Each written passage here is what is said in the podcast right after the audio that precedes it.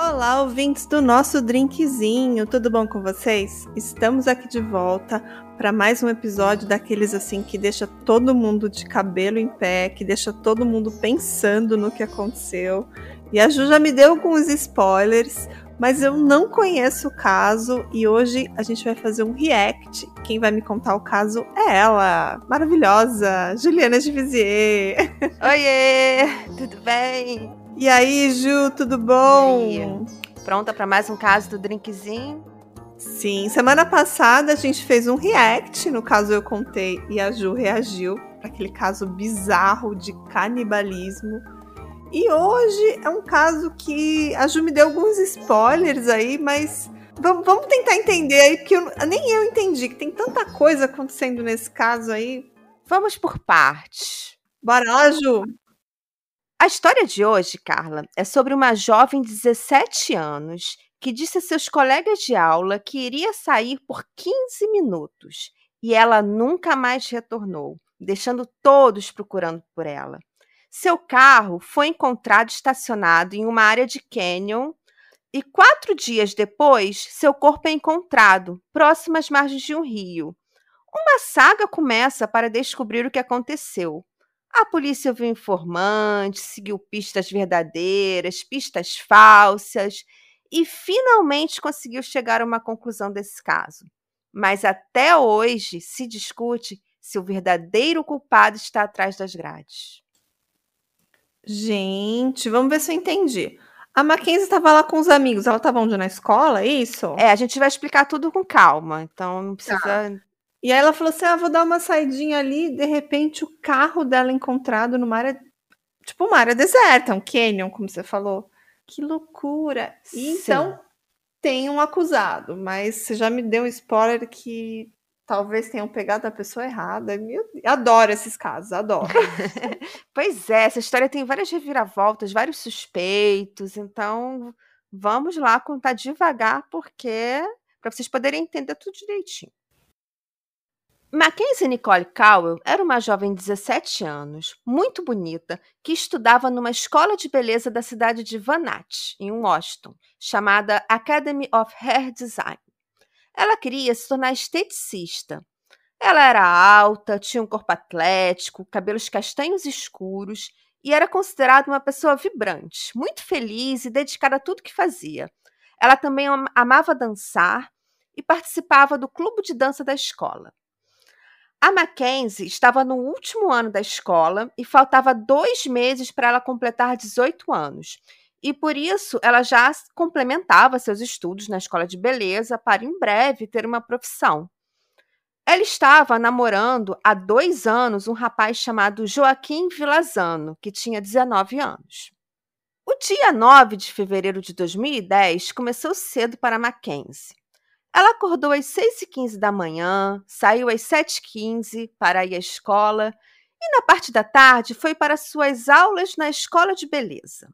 À noite, ela iria jantar com seu pai, como costumava fazer todas as quartas-feiras. Seus pais eram separados e em todas as quartas Mackenzie ia jantar e ver filmes com seu pai. Era um compromisso inadiável. Mackenzie nunca faltava ou desmarcava as noites de quarta com seu pai.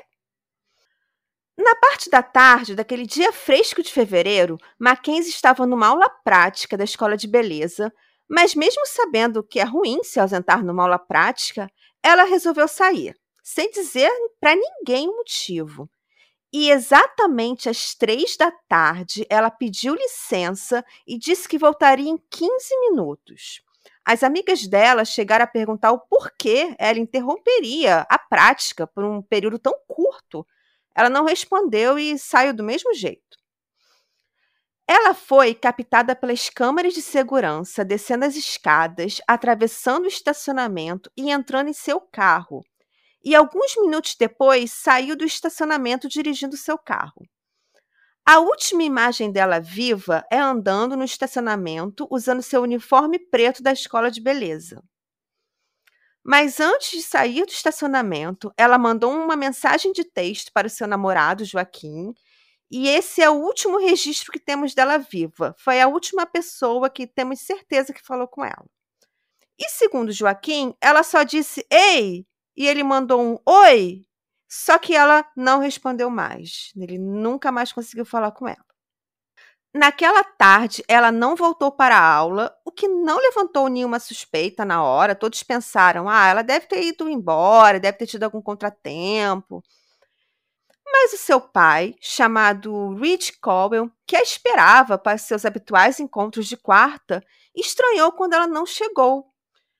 A escola de beleza ia até as 5 da tarde Aí já era 5h40 e ele começou a ligar para ela várias vezes seguidas e todas as ligações caíam na caixa postal. Por volta das 8 da noite, seu pai foi à polícia relatar o desaparecimento da sua filha Mackenzie. Todos procuravam por ela. Ela não estava na casa da sua mãe, não estava com o namorado, nenhum dos seus amigos sabia dela ou tinha nenhuma notícia dela. O detetive do caso disse a seguinte frase que representa bem os sentimentos de todos os envolvidos: Era como se ela tivesse sumido da face da terra. Na noite do mesmo dia do desaparecimento, a polícia recebeu a notificação de um carro abandonado próximo ao portão de uma casa, numa área um pouco deserta chamada Pitcher Canyon. Checando a placa, eles constataram que o carro pertencia a Reed Cowell, o pai da Mackenzie, era o carro da Mackenzie. Era o carro que ela usava e no qual ela foi vista pela última vez saindo do estacionamento da escola de beleza. O carro foi localizado a 64 quilômetros da escola de beleza. Dentro do carro havia algumas roupas e a bolsa da Mackenzie, mas seu cartão de débito, seu celular e as chaves do carro não estavam no local. A área em que o carro foi encontrada foi isolada e exames periciais foram realizados no veículo. E o único par de pegadas foi encontrada na terra batida ao lado do carro, mas estava muito imperfeita para ser identificada como sendo da Mackenzie ou de uma outra pessoa. E havia um DNA masculino desconhecido no volante do carro e desconhecido porque não pertencia a nenhum homem do círculo familiar dela, como namorado, é, o pai, padrasto ou amigos próximos. No dia seguinte do desaparecimento, começaram as buscas por Mackenzie. Foram organizadas mutirões envolvendo policiais e moradores da cidade. Foram também usados helicópteros e cães farejadores nas buscas. E a área de busca não ajudava muito, porque a cidade de Vanat é conhecida como a capital internacional da maçã e fica numa área de canyon e possui um rio profundo e extenso chamado Rio Colúmbia. Então havia muitas possibilidades para se esconder um corpo na cidade. E devido a essa complexidade, o FBI entrou no caso. Mas vamos ver se eu entendi. Ela falou assim: ó, vou sair ela saiu sozinha, as câmeras não pegaram ninguém junto com ela. A única evidência que talvez tenha alguém com ela é esse DNA no volante, certo? Certo. Mas... Talvez ela tenha sido capturada por alguém levada a esse lugar. Mas ela também poderia ter ido sozinha até esse ponto, não?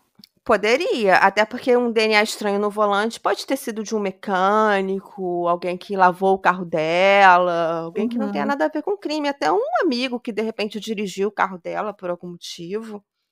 É, mas até esse ponto a gente não sabe nem mesmo se é um crime. A gente sabe que ela sumiu. Exatamente. Ela pode um desaparecimento. Ela pode ter desaparecido por conta própria e, mas eu sei que lá no começo você já me deu um spoiler que, que a gente já sabe que tem uma pessoa que já foi presa e tudo mais. Então, que talvez tenha uma pessoa envolvida. Mas acho que até esse momento aí, acho que eles pensavam até mesmo em suicídio, em desaparecimento por conta própria e tudo mais, né?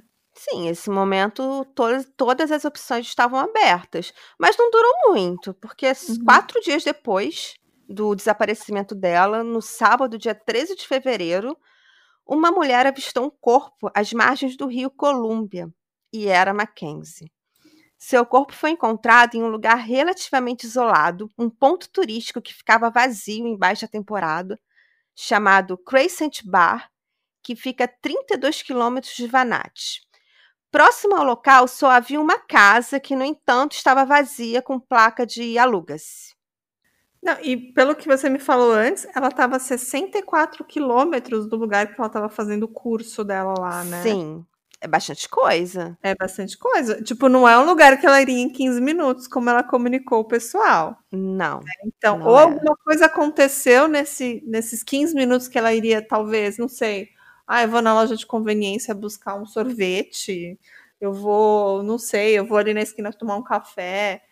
Alguma coisa aconteceu nesse, nesse, nesse trajeto que ela iria, talvez, fazer em 15 minutos, como ela planejou. Pois é, os amigos dela até falam que eles desconfiaram que ela fosse tomar café, porque ela adorava tomar café numa vendinha que tinha perto da escola.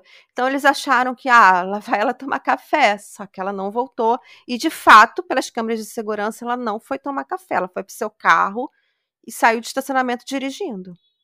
Estranho, suspeito, mas, mas bom, pode ser que seja realmente que ela estava planejando fazer uma saída de 15 minutos de carro, não sei. Pensar numa coisa bem besta, coisa de mulher. Ah, eu vou ali comprar um absorvente, eu não vou falar nada pra ninguém, porque, sei lá, tô menstruada. Vou pensar numa coisa É, bem assim, que poderia acontecer comigo, com você. Uhum. Penso nisso. Aí ela pega o carro, vou até uma farmácia comprar alguma coisa e planejo voltar nesses 15 minutos. Então, assim, na minha cabeça, eu tô pensando que nesse, nesse intervalo, alguém ali encontrou ela ali sozinha e capturou ela e, e fez alguma coisa. Já, minha cabeça Sim, tá indo é- por esse lado, mas vamos continuar. Eu não sei se vai para esse lado, mas eu acho que essa é a hipótese mais ponderável, uma das mais ponderáveis nesse caso. Eu acho que pode ter Uhum. realmente acontecido algo parecido com isso. Uhum. E ela foi encontrada completamente vestida, usando seus trajes pretos da escola de beleza, seu uniforme preto. Os pés dela estavam na água. Não foram encontrados sinais de abuso sexual. A autópsia revelou que a causa-morte foi estrangulamento e uma facada no pescoço. Ela também sofreu um golpe na cabeça com algum objeto contundente e tinha uma faca de serra espetada em seu ombro, numa clara tentativa do criminoso de serrar o braço dela. Mas ele fracassou, ele não conseguiu desmembrar a- o corpo da Mackenzie.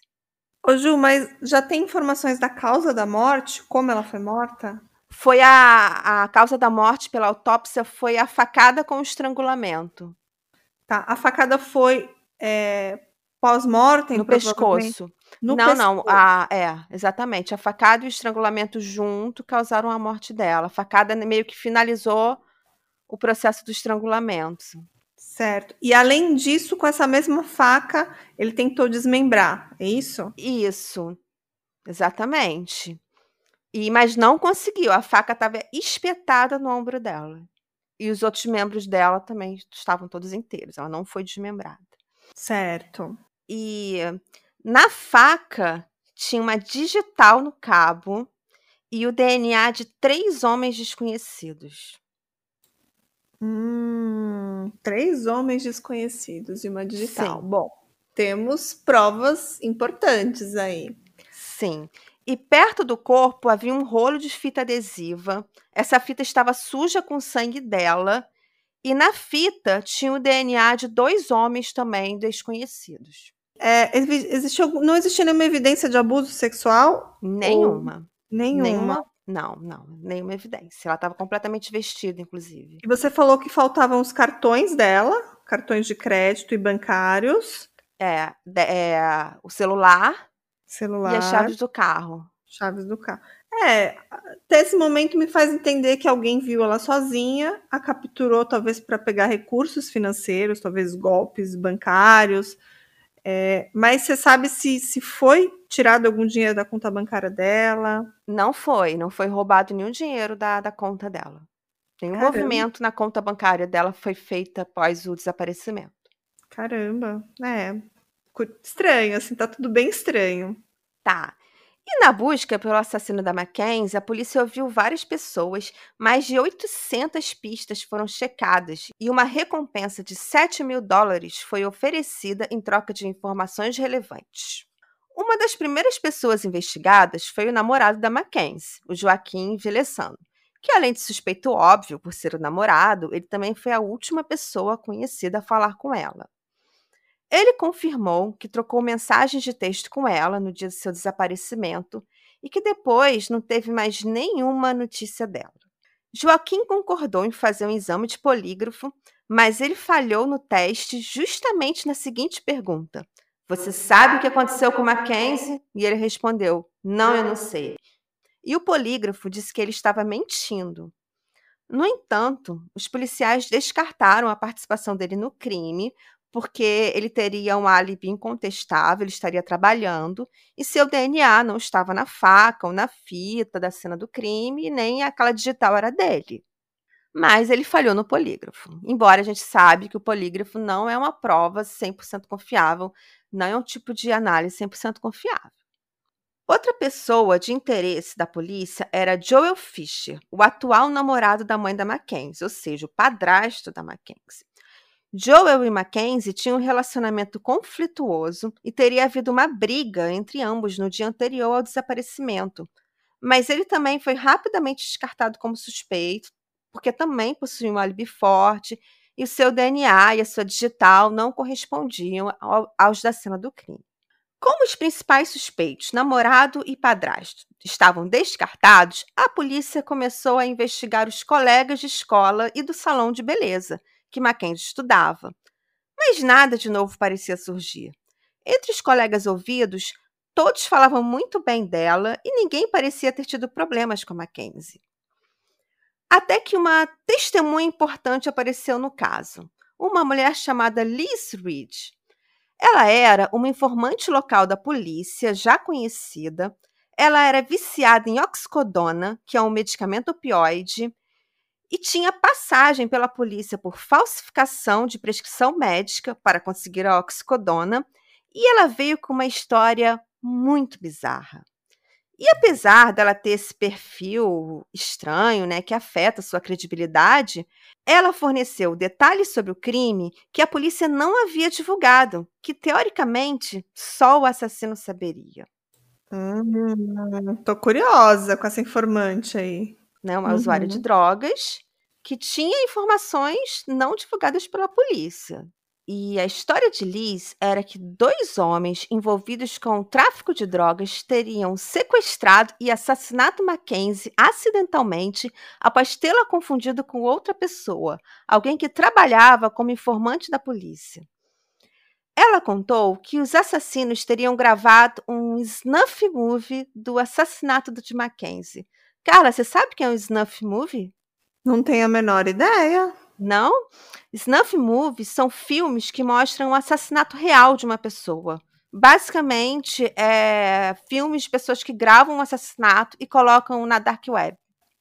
Gente que gosta de um gore pesadão e que Sim. talvez pague por isso, talvez, não sei. Sim, exatamente. Que loucura! É, então, quer dizer, um snuff movie seria, seria que alguém teria filmado o assassinato dela. Hum. Gente. E a Lisa, a informante, teria sido obrigada a assistir o snuff movie como forma de ameaça para que o mesmo não acontecesse a ela. No vídeo, os homens estrangulam a jovem e depois a esfaqueiam para terminar o trabalho. Ela descreveu a faca de serra usada no vídeo e a descrição era exatamente a da faca encontrada na cena do crime. Os dois homens acusados chamavam Samuel Cuevas e Emanuel Cerros. Eles foram levados para prestar depoimentos, enquanto a polícia vasculhava suas casas em busca do tal vídeo ou outras evidências, mas nada, absolutamente nada relacionado ao crime foi achado. Mas deixa eu entender uma coisa, tipo, as pessoas essas, essas pessoas teriam obrigado ela a assistir esse vídeo. Mas em que situação isso? Porque ela era uma informante da polícia. Hum. Segundo a história que ela contou, a Mackenzie teria sido confundida com uma informante e uhum. teria assassinado, e ela teria sido obrigada a ver o vídeo como uma forma de ameaça a ela, para que o mesmo não acontecesse com ela, já que ela também era informante da polícia. Hum, agora entendi o contexto. Entendeu? Hum. Só que a polícia chamou os dois homens. Enquanto isso, vasculharam a casa dele, os computadores dele, para procurar o tal vídeo. Não acharam absolutamente nada. E os homens tinham álibis fortes. Seus perfis de DNA não batiam com os encontrados na cena do crime, nem suas digitais. E dados de antenas de celular mostravam que os dois não estavam nem perto da Mackenzie no momento do seu desaparecimento. Por isso, os dois foram descartados como suspeitos. E o depoimento da Liz Reed foi considerado como fabricado. Ela disse que mentiu porque tinha medo de se tornar suspeita do caso. Por que eu não entendo. É, não, não, faz muito sentido ela vir com essa história toda. Será que ela queria mostrar serviço? Sei lá. Ah, eu sou uma informante tão boa que eu vou criar uma história é, e vou me envolver. Não sei, ela queria talvez algum tipo de atenção, porque eu não consigo encontrar outra explicação para ela ter inventado essa história. Mas, mas realmente não tinha nenhuma prova factiva, além da palavra dela, né? Não. Exatamente. Só a questão que ela falou fatos que a polícia não tinha é, descrito. Ela contou o modus operandi do crime, a polícia não tinha divulgado na imprensa. E ela sabia, então isso era suspeito. Uhum. Mas essa história que ela está contando é muito fabricada, muito perfeita, Sim, eu acho. Muito perfeita. Do tipo assim: olha, eu não participei do crime, eu apenas vi um vídeo. Não é muito perfeita essa história? Muito perfeito. Eu assisti, né? Porque o vídeo assim, você assistiu de camarote o crime. Então eu tenho a informação, eu sei, eu assisti. É estranho esse depoimento dela. Tipo assim, ela se isenta de tudo, ela se bota como testemunha com informações extremamente relevantes, mas alguém que não estava lá apenas foi obrigada a assistir um vídeo. Muito. História muito perfeita. E não parou por aí, porque alguns dias depois, a Liz Reed voltou à polícia com outra história. Ela disse que voltou ao Crescent Bar para encontrar o anel perdido da Mackenzie. E ela entregou tal anel à polícia. Aí a família da Mackenzie disse que ela nunca usou aquele anel, aquele anel não era dela. Mas tem umas fotos da Mackenzie que ela aparece usando um anel muito parecido assim, a imagem é um pouco falha, então não dá para ter 100% de certeza que se é o mesmo anel, mas realmente parece ser o mesmo anel. E de fato, a Alice Reed achou o anel. Era o anel dela, então. Não dá para ter 100% de certeza, porque a foto não está muito nítida, mas é um anel assim, muito parecido. Se a foto tivesse mais nítida, daria para ter certeza. Mas hum. dá para ver que é um hum. anel muito parecido, era um anel de prata com umas três bolinhas uhum. na parte de cima. É, essa Lisa aí tá. Essa Lisa tá muito suspeita para mim. Pois é. Em agosto do mesmo ano, a polícia recebeu uma carta de um jovem chamado Theo, que era colega de Mackenzie. E nessa carta, ele dizia que o homem que a polícia estava procurando pelo assassinato de Mackenzie se chamava Christopher Wilson. E antes da gente falar do Christopher, é importante ressaltar que esse informante Tio também não era confiável. Ele era mentalmente estável, já tinha cumprido pena de prisão por nudez em público e, no entanto, ele estava vindo na polícia acusar um colega deles, o Christopher Wilson. E quem era, né? O Christopher Wilson ou apenas Chris? O Chris ele tinha um estilo dark chic, ele era alto, bem branco, tingia seus cabelos de preto para ficarem bem escuros. Ele sempre usava um corte de cabelo moderno, sempre muito bem arrumado. Às vezes ele usava um chanelzinho até a altura da boca, às vezes ele usava o cabelo com gelzinho espetadinho para cima, mas estava sempre nos trinques. É, ele usava roupas que ele comprava em brechó, usava bastante maquiagem escura, principalmente nos olhos, e as suas unhas estavam sempre bem feitas, mas com esmaltes escuros, geralmente preto. Ele tinha 29 anos e estudava na mesma escola de beleza da Mackenzie. Hum, tá ficando interessante. Né? E a mãe dele tinha o seu próprio salão de beleza e ele queria se tornar cabeleireiro para poder continuar o negócio da mãe. O Chris, ele não tinha histórico criminal, ele era descrito como uma pessoa calma, quieta, que não arrumava problema com ninguém ele falou que ele nunca teve um relacionamento com a Mackenzie, que na verdade ele mal a conhecia, e por fim, ele aceitou fornecer uma amostra do seu DNA. Quando os exames de DNA voltaram, uma pequena amostra de DNA de Christopher foi encontrada no rolo da fita adesiva que estava perto do corpo. Na uhum. fita adesiva que tinha respingos do sangue de Mackenzie. Refresca a minha memória, como que eles chegaram no nome desse cara? Um outro aluno, um aluno mentalmente instável, mandou uma carta para a polícia falando: o homem que vocês estão procurando é Christopher Wilson. A polícia foi conversar com Christopher. Ele hum. foi, uma, foi uma conversa normal, ele não parecia suspeito e forneceu uma amostra do DNA, que a polícia meio que estava coletando de todas as pessoas próximas da Mackenzie. Uhum. E a amostra dele deu match. E ele uhum. não soube explicar como seu DNA foi parar na fita adesiva. E foi uhum. preso, uhum. acusado de assassinato em primeiro grau.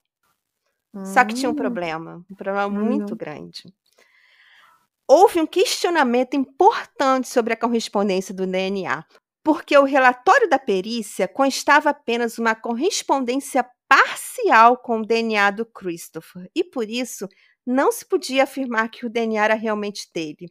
O laboratório só conseguiu extrair uma fração do DNA, mas não o DNA completo.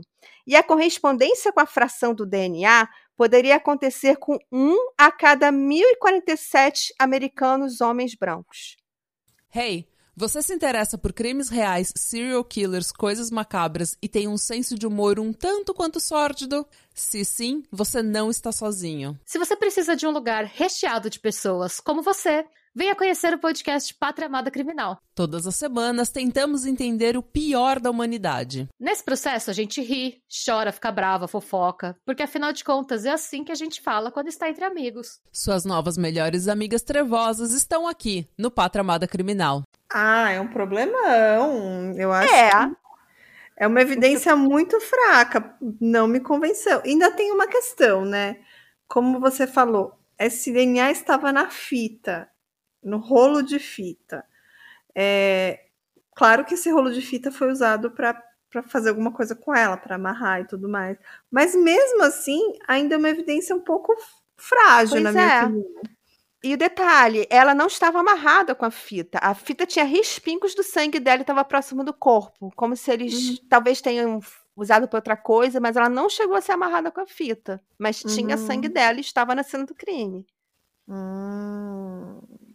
Então, é. quer dizer, esse DNA, ele ajuda a estreitar uma faixa de busca para o assassino, mas não poderia apontar a identidade completa do assassino. E essa carta aí para a polícia de um incriminando ele é muito estranha, porque assim, é uma carta que dizia nome da pessoa, que indicava quem foi, tudo mais. E como você falou, era uma pessoa mentalmente instável, mas quem essa era a pessoa, essa pessoa? Eles chegaram a investigar essa pessoa que escreveu a carta? Chegaram, coletaram o DNA dele, conversaram com ele, mas não acharam que ele fosse suspeito.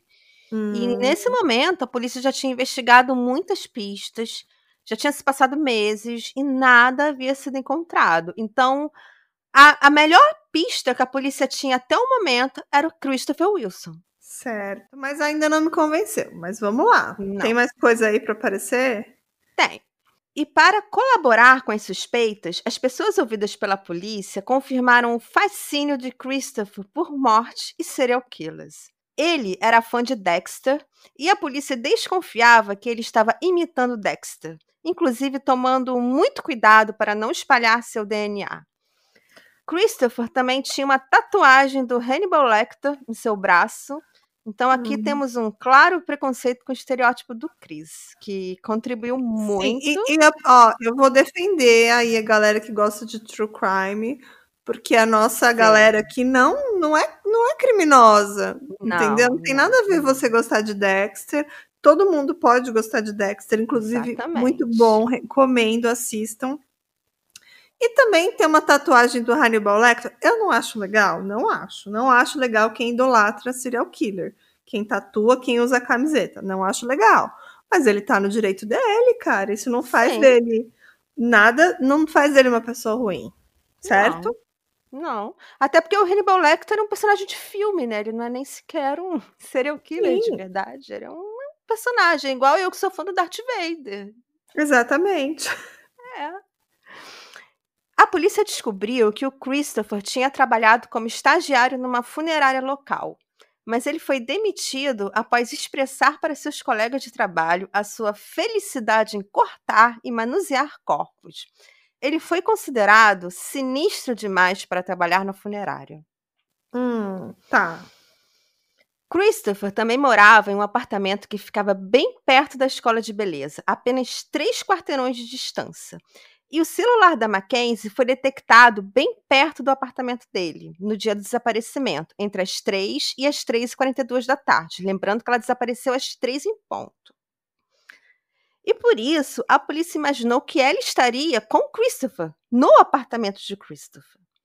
No entanto, a gente não pode excluir a possibilidade da Mackenzie ter dirigido o carro perto do apartamento dele ou até parado e ficado esperando alguém, porque o apartamento dele ficava três quarteirões da escola dela, de onde ela saiu. Tá, mas deixa eu entender. Existia algum avistamento do Christopher naquele dia? Ele não foi na aula? Ele faltou? Ele existia algum algum álibi Sim, dele? ele foi para a aula, a gente vai falar. Ele foi para a aula de, da escola e depois ele saiu mais cedo porque ele tinha que ajudar a mãe a preparar uma remessa de cupcakes que ela ia entregar para um evento, que ela também trabalhava com isso. E a mãe dele, inclusive, vai testemunhar no tribunal dizendo que a mãe estava com o filho. Mas álibi de mãe nunca é muito confiável, né? Não dá para descartar ele totalmente. As informações Não. que você me passou podem ligar ele ao caso ou não, mas vamos ver o que, que, que ele vai falar. Que, que, quais são os passos, o que, que ele fez nesse dia para a gente tentar entender a participação dele ou não na morte da Mackenzie Cowell. Sim. A polícia resolveu verificar o apartamento do Chris, só que ele já não morava mais no mesmo apartamento. Mesmo assim, eles investigaram o apartamento atual e o que ele morava na época do crime. No apartamento antigo, o que ficava pertinho da escola, foi totalmente pulverizado por luminol, que reage com as proteínas do sangue. E quando o sangue é recente, o luminol fica com um brilho muito intenso. Já quando o sangue é antigo, o brilho do luminol é- fica bem opaco. E no apartamento que o Chris morava na época do crime, havia uma pequena mancha no carpete que demonstrou um leve brilho com luminol. Eles removeram o carpete e haviam mais algumas manchas de sangue no chão. E o exame de DNA do sangue coletado no tapete batia com o perfil de Mackenzie. Mas assim, re- explica para mim esse batia com perfil, porque essa história de batia com perfil é muito amplo, né? Uma coisa é, como a gente falou lá da fita, batia com perfil do Christopher. E agora esse batia com perfil do Ma- da Mackenzie, mas mas com qual com qual precisão a gente está trabalhando nesse momento? Segundo a perícia e a acusação, essa é uma prova fortíssima e irrefutável e teria 100% de certeza que a Mackenzie esteve no apartamento. Já adiantando, a defesa vai, vai tentar induzir que aquele sangue foi plantado. Mas também tem uma, uma outra questão. A gente não pode excluir totalmente a possibilidade dela algum dia ter ido no apartamento dele ter se machucado e ter ficado um pouco do sangue dela lá. Isso poderia ter acontecido. Isso não necessariamente seria uma prova de assassinato. Não sei. Eu, eu acho que eu acho que nas condições que a gente está pensando agora, isso para mim é uma prova que talvez sim ela foi morta lá. Eu sim, que- sim, sim. Essa é uma prova que quem acredita na acusação dele acha que sim, mas a gente vai discutir mais à frente. Mas sim, é uma prova que, que coloca ele numa situação muito ruim. Sim, com certeza. E os vídeos das câmeras de segurança da escola de beleza mostrou que 72 segundos depois que a Mackenzie saiu, um homem muito parecido com Christopher, alto, bem branco e com cabelos bem pretos, saiu por uma outra entrada do local e seguiu em direção a um beco, que seria o caminho mais curto para seu apartamento. Hum, será que a Mackenzie não tinha combinado de ir no apartamento dele naquele dia? Não sei. Dar uma rapidinha ali. Não sei se eles tinham alguma relação, talvez Né? fazer alguma coisa ilegal juntos. Ou até Pode mesmo uma ser. coisa boba, sei lá, passa lá, vamos, vamos fugir da aula e vamos, sei lá. Quem nunca Fazer um fugiu da aula? brigadeiro. Vamos, é, vamos comer um brigadeiro. E alguma coisa aconteceu, É, né? Planejada ou não, né? A gente pode estar pensando assim, que Exatamente. tipo, ele planejou matar ela, ou às vezes não, ele planejou comer um brigadeiro e alguma coisa aconteceu. Acho que tô começando a achar que esse Christopher aí pode estar envolvido sim. No começo eu fiquei um pouco em dúvida, mas agora tô achando que tem muita coisa ligando a ele essa morte. Vamos lá. Sim. Os registros telefônicos não mostravam nenhum contato entre o celular da Mackenzie e do Christopher, e outros alunos da escola relatam que eles andavam conversando. E um aluno chegou a sugerir que ele estava atraído por ela. Duas testemunhas também colocaram Christopher em uma situação delicada. A primeira era uma mulher chamada Shauna Novak, que era amiga do Christopher. Ela contou que numa noite, durante uma festa, o Christopher chegou perto dela por trás e a estrangulou até ela quase desmaiar. Aí ele a soltou e pediu desculpas e saiu andando, dizendo que não tinha intenção de machucá-la. Estranho. Né? Ela disse que ficou confusa na época, mas após as notícias sobre o possível envolvimento do Chris na morte da Mackenzie, ela começou a achar que ele queria machucá-la. Uma segunda mulher que trabalhava com Chris por um curto período em um hotel disse que ele contou a ela que teria estrangulado uma hóspede utilizando um cinto, mas a polícia não encontrou nenhuma ocorrência de morte ou agressão por estrangulamento entre hóspedes daquele hotel. O mais provável era que Christopher inventou a história para assustar a mulher. É, mas é aquela história. Aquele cara que gosta de contar a vantagem, que faz coisas cruéis, uma hora ele talvez faça. Exatamente. E a polícia revisou as mais de 800 pistas que receberam sobre a morte de Mackenzie. E três pessoas relataram ter visto um homem parecido com Christopher, alto, bem branco, de cabelos bem pretos, andando no local que o carro da Mackenzie foi encontrado no dia do, do desaparecimento. É. As pessoas. Né, tá ficando mais feia para ele. Vamos é. concordar. As pesquisas de buscas no Google do Christopher mostram que ele pesquisava sobre serial killers e participava de fóruns sobre o assunto. A polícia encarou como evidência, o que eu absolutamente discordo. Afinal, eu e Carla é. e muitos dos nossos ouvintes fazemos pesquisas semelhantes todos os dias. Se a polícia entrar no meu histórico, já era, gente. Já era. Eu pego prisão perpétua, nem tem gente, prisão perpétua. A gente vai ter que fazer, pedir o apoia-se para pagar a liberdade da Carla. Não é, gente, porque é o dia inteiro. E ainda, ainda tô assim, eu tô trabalhando. Você fala pra Ju, aí vou dar uma pausinha, porque eu tava lendo uma notícia que tem um caso muito legal, vou pesquisar. Aí eu dou uma paradinha, olho. Eu tô o tempo todo assim com uma minha listinha de casos a pesquisar. Eu boto a palavra-chave o último foi canibalismo, morte, só coisa bizarra. Aí você fala assim, meu, que pessoa louca. É, igualzinho é, em mim. As minhas palavras-chave. Vou pesquisar um caso para semana que vem com um tema bizarro. E aí, cara, a polícia aí vai. Vai. Né? é. E aí apareceu uma ex-namorada do Chris, chamada Tessa Marie Schuleman. Ela foi levada para prestar depoimentos. Na época do crime, ele, ela já não era mais namorada do Chris, mas eles continuaram amigos e mantinham contato frequente. A Tessa também usava um visual dark, com vários piercings no rosto. O celular dela foi analisado e encontraram dois vídeos suspeitos. O primeiro vídeo, gravado em 26 de junho de 2010, ou seja, quatro meses após o crime, mostra o casal entrando no apartamento. Em seguida, eles filmam a mancha de sangue no carpete. Um outro vídeo, filmado quatro dias depois, Chris filmava todo o apartamento após ser limpo para a entrega das chaves, já que ele estava de mudança. Aí ele foca novamente na mancha de sangue e pergunta a Tessa se estava limpo. E ela responde que sim, considerando o que aconteceu. Hum, o que, que, será que ela quis dizer com isso, né? Uhum. Não, gente, isso é uma prova muito estranha. Sim. E tem uma foto da Tessa deitada no carpete como se estivesse morta. E ela já está bem perto da mancha de sangue, sabe? Como se ela estivesse fingindo estar morta perto do local que, teoricamente, a uhum. Mackenzie poderia ter morrido. Tô começando a achar que a Tessa e o Christopher agiram juntos em alguma coisa. Tô achando, tô achando. É, a polícia também achou, porque a Tessa se tornou pessoa de interesse no caso. E registros do seu telefone mostram que ela falou com Christopher às 15h32 do dia do desaparecimento. Isso foi apenas meia hora depois que Mackenzie foi vista pela última vez. E depois, Chris entrou em contato com a Tessa mais cinco vezes naquele mesmo dia, pedindo o carro dela emprestado, sendo que ele também tinha um carro que estava funcionando. Às nove da noite, a Tessa ligou para o namorado atual que ela tinha na época do crime e disse para ele rezar por ela porque algo havia acontecido.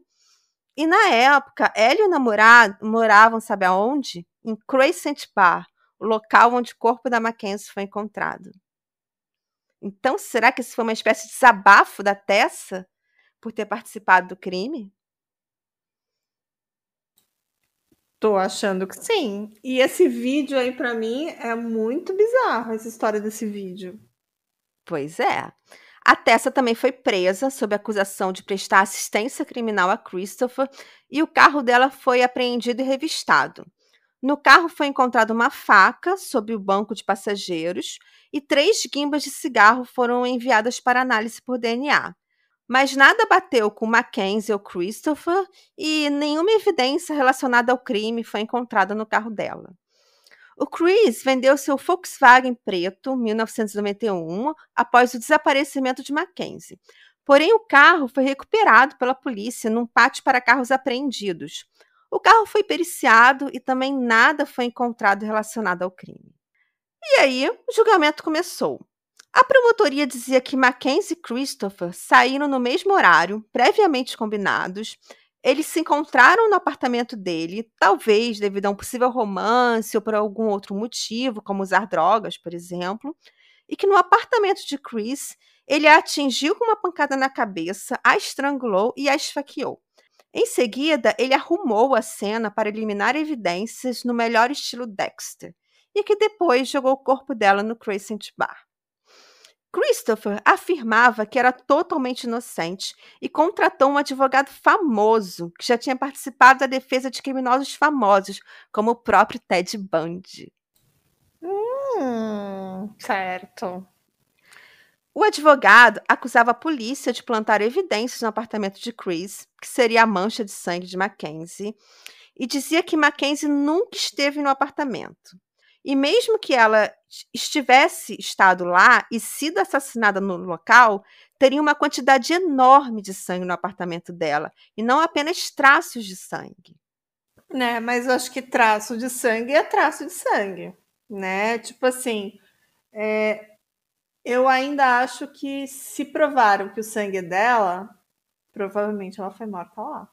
Mas assim, eh, vou até adiantar essa parte. O Chris ele fala, a justificativa que ele dá para a mancha é que ele estava junto com a Tessa usando um Boeing para fumar maconha, o Boeing quebrou e aquela água suja fez o a mancha. Se a Mackenzie estivesse fumando com ele e tivesse se cortado com Boeing alguns dias antes, talvez seria um motivo pelo qual ele não teria contado à polícia que era amigo de fumar maconha na casa dele sabe? Para ele não se tornar suspeito. Uhum. É. Mas deixa eu te fazer uma outra pergunta que, que agora vamos voltar lá para o começo do caso, quando o corpo dela foi encontrado. É, existem indícios se ela foi morta no local ou em outro ponto? Porque, assim, se ela foi esfaqueada lá naquele canyon, provavelmente ia ter muito sangue no local.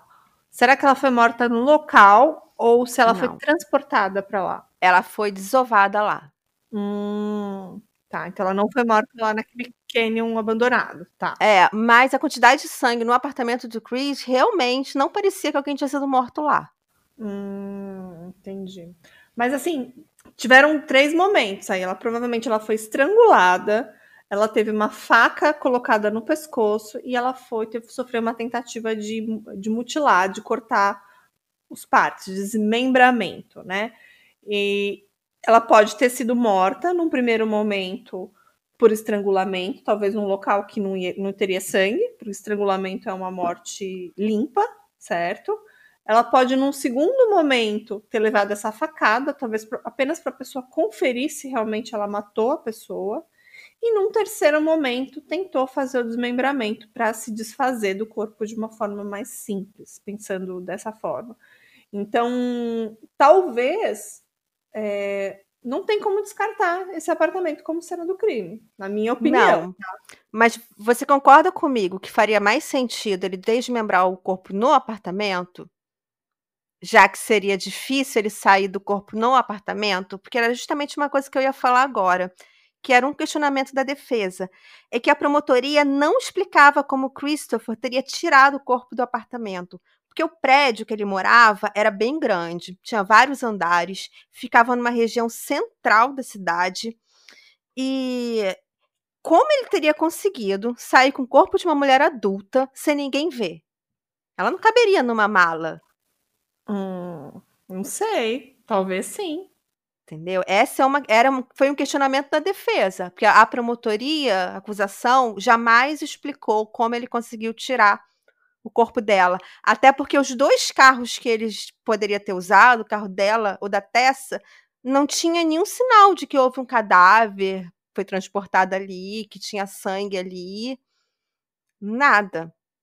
É, e nesse momento, acho que a polícia trabalhava só com esse suspeito, só o Christopher nesse Sim. momento. Não, a gente já está no julgamento aqui. Tá. Já está falando aqui do julgamento.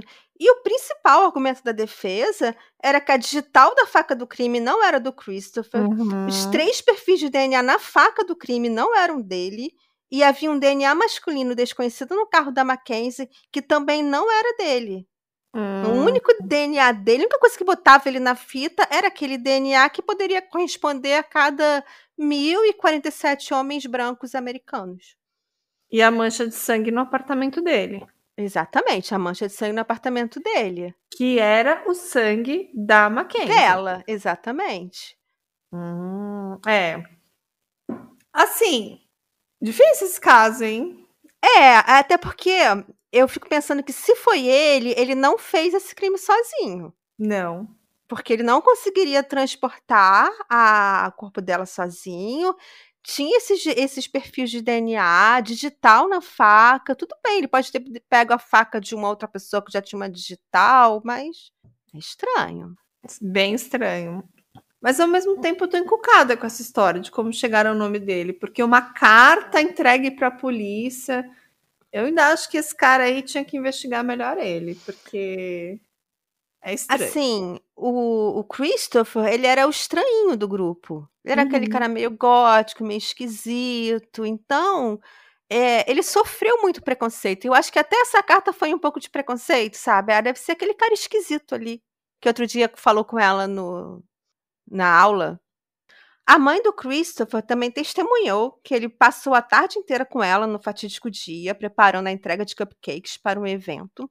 E o advogado também levou ao júri o depoimento da Liz Reed, questionando como ela poderia saber das evidências não divulgadas pela polícia, e assim levantou novamente a hipótese de ter sido um crime com envolvimento de traficantes de drogas. Já a promotoria apoiava a acusação no conjunto de provas circunstanciais e sabia que havia um risco real dele ser inocentado. Então ofereceram um acordo ao Christopher. Ele seria acusado de homicídio doloso e pegaria uma pena de apenas seis anos e meio. Mas o Christopher não aceitou o acordo e manteve sua alegação de inocência. No desenrolar do julgamento, parecia difícil manter a alegação de inocência do Christopher, e havia muita dúvida se ele seria condenado ou inocentado. E a procuradoria decidiu oferecer um outro acordo para ele. Nessa nova proposta de acordo, Christopher seria acusado de homicídio doloso e roubo de carro, celular e cartão de débito, além de agressão à mulher que o acusava de estrangulamento. E a pena seria de 14 anos e 3 meses. Aconselhado por seu advogado, Christopher aceitou o acordo e, enquanto o juiz lia o acordo no tribunal, ele concordava baixo e lentamente que tinha cometido os crimes. Após começar a cumprir a pena, ele negou veementemente que tinha cometido o crime e que sua hesitação nas respostas é porque ele não queria assinar o acordo e acreditava que poderia provar sua inocência. Mas ele não teve escolha. Um ano depois, ele tentou entrar com um pedido para seu acordo ser revogado, mas não foi aceito. A sentença dele terminará em 2024. As acusações contra Tessa foram retiradas e, em pouco tempo, ela mudou o nome e se mudou de cidade. Então, hoje ninguém sabe o novo nome da Tessa nem onde ela mora. E o final desse caso não deixou ninguém satisfeito. Porque se Christopher for realmente culpado pelo assassinato de Mackenzie, ele não teve uma pena que fizesse justiça ao crime. Mas se Christopher é inocente, significa que uma pessoa inocente passou mais de uma década presa e um assassino continua solta. E vocês, nossos queridos drinkers, o que vocês acharam? Christopher Wilson é culpado ou inocente? Gente, que caso, né? Que caso maluco. Olha, eu acho. Eu tô começando a achar agora que ele realmente é inocente. Não tem muitas provas contra ele. E realmente, gente, a digital não era dele na faca. Sim. Né? E. Três perfis na faca não eram dele. É, muito doida essa história. Mas ao mesmo Muito. tempo, é, como você falou, ele era um- um- uma pessoa meio óbvia, aparência, não era muito querido ali na turminha. Pessoa fala, ah, foi esse estranhinho aí. E, e acho que acabou que a investigação não apontou outros suspeitos. Então, Uhum. focaram tanto nele que qualquer evidência, ah, então é ele. Sim. Muito doido. Gente, eu, eu não sei. Eu não sei. Eu sei que tipo, a pena dele já vai terminar agora, tipo, daqui a um É. ano. E eu espero que ele saia e fale tudo que ele tem pra falar. E eu acho que tem que reabrir as investigações. Mas, cara, eu também, olha, eu não sei se ele é culpado ou inocente, mas eu acho estranho. Eu acho que parece que a história não bate, sabe? Eu acho muito estranho ele ter conseguido tirar sozinho, ou mesmo com a ajuda da Tessa, o corpo de uma mulher adulta, sem desmembrar, num apartamento, sabe? Num prédio, com várias pessoas, numa área central da cidade. Elisa Matsunaga que o diga como é necessário desmembrar um corpo para tirá-lo do apartamento. Um dos últimos casos que a gente contou do culto do Tinder, o corpo também foi desmembrado para tirar do apartamento. Como o Christopher fez isso sozinho? Nos carros que ele tinha para usar, o dele e da Tessa não tinha mancha de sangue, nem evidência de um cadáver foi transportado. E de quem era esse DNA masculino desconhecido? Esses três DNAs masculinos des- desconhecidos na faca, dois na fita e um no carro. É. Talvez o Christopher seja inocente. Pois é, gente, não sei, mas é estranho. Loucura esse Deixem caso. nos comentários, por favor, ele... o que, que vocês acham. Vamos fazer uma enquete no, no- no Instagram, nos Sim, stories. lá no pode ser? Spotify, lá no Spotify também. A, Tá. gente vai deixar uma enque- a gente vai deixar uma enquete lá no Instagram e também lá no Spotify para os nossos ouvintes votarem se vocês acham que o Christopher é culpado ou inocente, de acordo com as evidências que a gente que a gente que a gente mostrou aqui hoje. E vai ficar essa dúvida, né? Acho que o ano que vem ele sai, aí quem sabe a gente faz uma atualização desse caso, quem sabe ele seja reaberto, quem sabe novos suspeitos apareçam. Mas acho que também vai depender muito do interesse da família, né? Se a família concorda ou não que o, que o Christopher foi o, o algoz aí dessa história. Vamos chamá-lo para uma entrevista aqui no Drinkzinho. Vamos. Quem sabe? Quem sabe? Deve ter uma lista de espera de youtubers, de podcasts americanos. A gente deve estar lá na posição mil, mas quem sabe ele dá uma entrevista Né? pra gente. Ah, de repente ele prefere falar com as brasileiras. Eu queria mesmo era entrevistar era o Vampiro de Paris, você sabe, né? Ah, é sim. Sei, sei muito bem. Aquele acho que você também queria, vai. Queria, queria. queria. Então tá, gente. Ó, vamos ficar por aqui nessa noite, agradecendo mais uma vez aos nossos apoiadores, porque agora tá crescendo os números de apoiadores do Drinkzinho, eu tô muito feliz. Lembrando que agora no mês de fevereiro, os apoios estão em dobro. Então, quem apoiar a gente, vai a gente vai receber em dobro. Não é genial, Ju? Ai, é o máximo, acho o máximo. Demais. A gente, Claro, você apoia a gente com 10, a gente recebe 20 reais. Isso ajuda muito a gente, ajuda muito o nosso podcast crescer e ajuda a gente a investir nesse canal, que é maravilhoso, né? É o melhor Maravilhoso. podcast.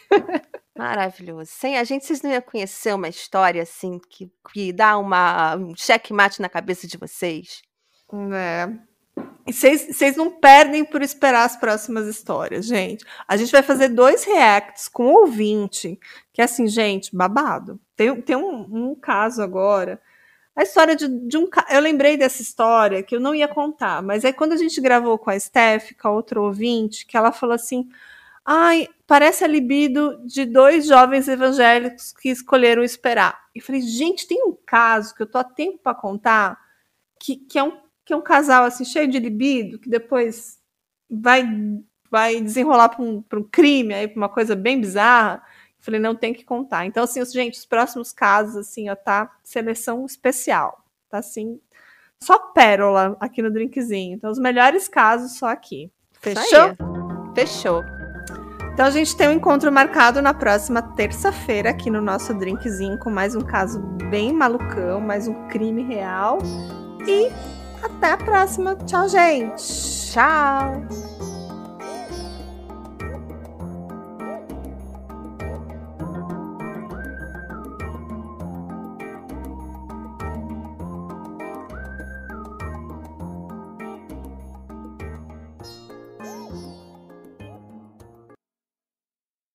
Hey, você se interessa por crimes reais, serial killers, coisas macabras e tem um senso de humor um tanto quanto sórdido? Se sim, você não está sozinho. Se você precisa de um lugar recheado de pessoas como você, venha conhecer o podcast Pátria Amada Criminal. Todas as semanas tentamos entender o pior da humanidade. Nesse processo, a gente ri, chora, fica brava, fofoca, porque afinal de contas é assim que a gente fala quando está entre amigos. Suas novas melhores amigas trevosas estão aqui no Pátria Amada Criminal.